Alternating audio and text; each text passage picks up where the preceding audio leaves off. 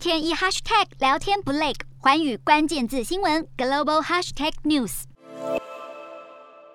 波兰总统杜达二十二号前往乌克兰首都基辅会见乌国总统泽伦斯基，释出挺乌讯号，并承诺将全力支持乌克兰加入欧盟。他还说，必须尊重那些为欧洲流血的人们。杜达强调，欧洲理事会六月二十四号针对乌克兰候选国身份的决定，将在心理和政治层面上起重要效果。而他力挺乌国的态度和欧盟重量级成员国法国和德国形成鲜明对比。德法两国都警告，尽管遭到俄罗斯入侵，乌克兰的加入申请也无法获得快速批准。法国欧洲事务部长博恩表示，乌克兰加入欧盟的申请可能在十五或二十年内都无法敲定。这一表态无疑是给泽伦斯基迅速加入欧盟的希望浇了一盆冷水。